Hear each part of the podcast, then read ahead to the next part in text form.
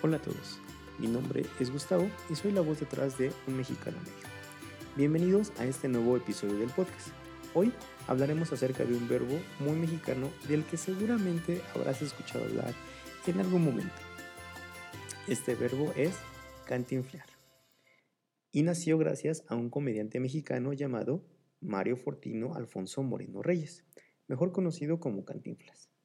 Antes de comenzar, recuerda que en la descripción del, programa encontrarás un enlace al grupo de Facebook en el cual podremos platicar sobre los diferentes temas de los que hablamos en el podcast y eh, podrás también hacernos llegar las dudas que tengas.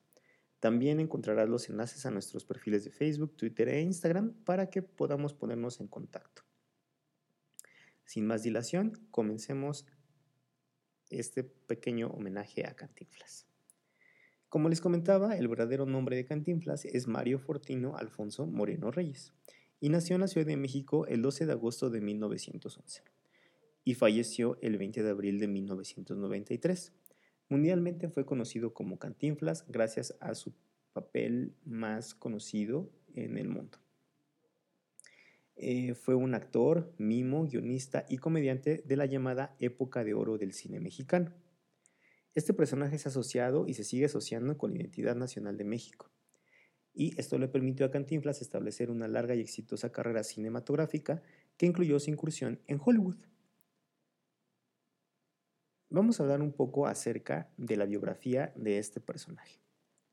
Mario Moreno Reyes eh, fue el sexto hijo de 14 del matrimonio formado por el, por el cartero Pedro Moreno Esquivel y María de la Soledad Reyes Quizar.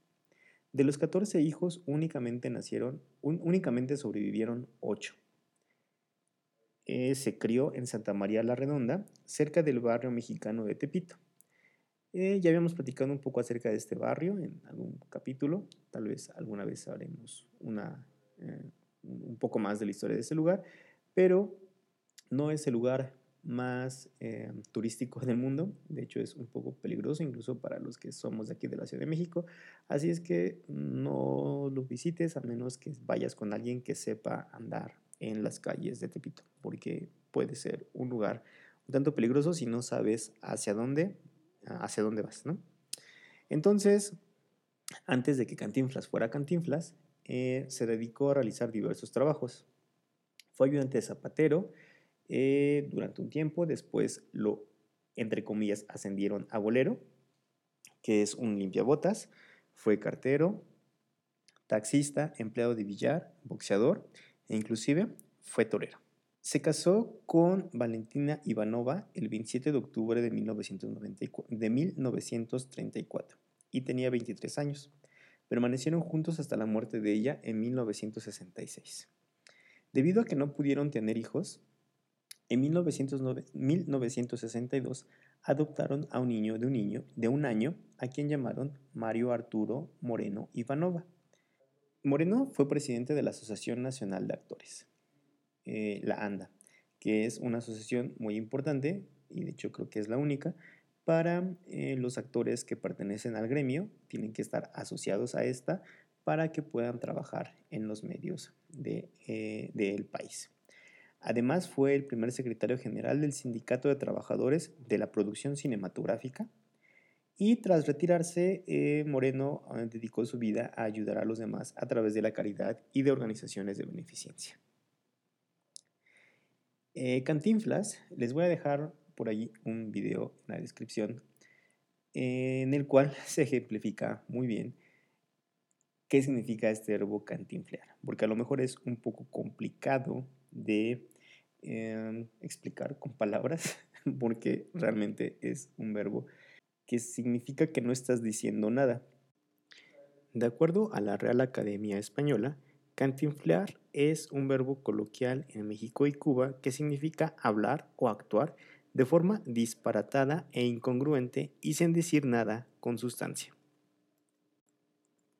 Y bueno, me encontré en un blog llamado Todos Andamos de Paso un artículo que se llama Cómo cantinflear en cinco sencillas lecciones. Me pareció bastante gracioso, así es que se los voy a compartir. Les voy a compartir un, pequeño resumen de estas lecciones y con un pequeño ejemplo en el... Eh, eh, de diálogos que, hizo Cantinflas que ejemplifican justamente este, esta lección.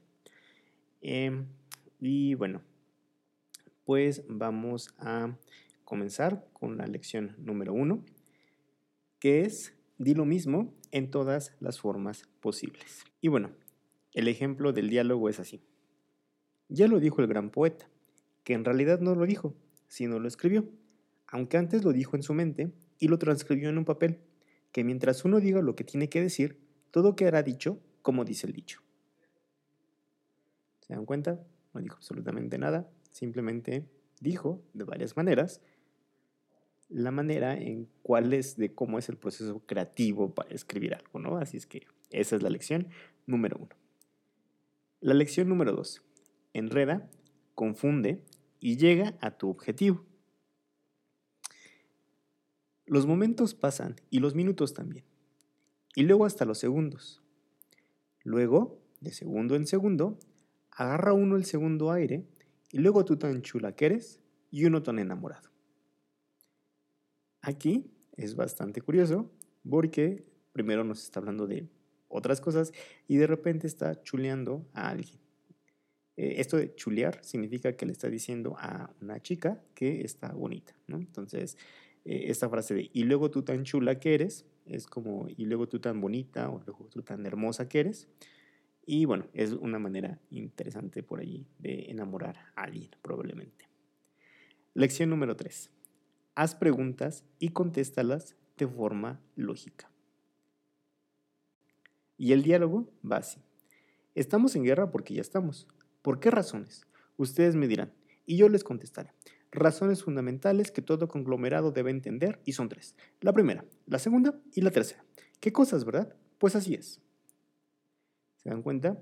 Realmente eh, aquí nos podemos dar cuenta que realmente él no entiende las razones del por qué eso están sucediendo las cosas y sin embargo pues está eh, enumerando, incluso hay una serie de razones sin darnos las razones eh, y bueno, esta es como eh, está haciendo preguntas, las está contestando de manera lógica, pero ninguna de las preguntas nos está dando ningún eh, sentido a lo que se está diciendo. Y la lección número cuatro, esconde tu discurso real jugando a las palabras. Para mí todas las ideas son respetables, aunque sean ideitas o ideotas. Esta, palabra ideota, eh, a lo mejor necesito una pequeña explicación, es una em, es una ortografía incorrecta de la palabra idiotas, que es, para, que es una palabra que podemos utilizar para decirle a alguien que es muy tonto. Entonces es em, un juego de palabras, tal vez un poquito de sarcasmo, en el cual pues, le está diciendo que es un tonto ¿no? a la otra persona que está escuchando. Y finalmente la lección más importante de todas es dilo con seguridad. Ajá. Lo que más funciona cuando se afirman cosas, sean verdaderas o mentiras, es la seguridad con la que las dices, nos dice el autor de este eh, artículo. El tutubeo no ayuda y en cambio el uso de palabras rimbombantes te hace sentir seguro y en total control de la situación. Todos terminan creyéndole más a quien habla firme y seguro. Así es que platícame en los comentarios si tú conoces a alguien que eh, se la pase cantinfleando todo el tiempo. Yo conozco a alguien que sí. Y recuerda que en la descripción del capítulo podrás encontrar un, ah, un enlace a nuestro buzón de voz en el cual podrás dejarnos un mensaje para que puedas participar en el programa a través de él. Eh, me ayudarías mucho si le das like a este eh, capítulo si lo compartes con las personas que creas que estén interesadas en aprender español a la mexicana. De nuevo, muchas gracias y nos escuchamos la próxima vez.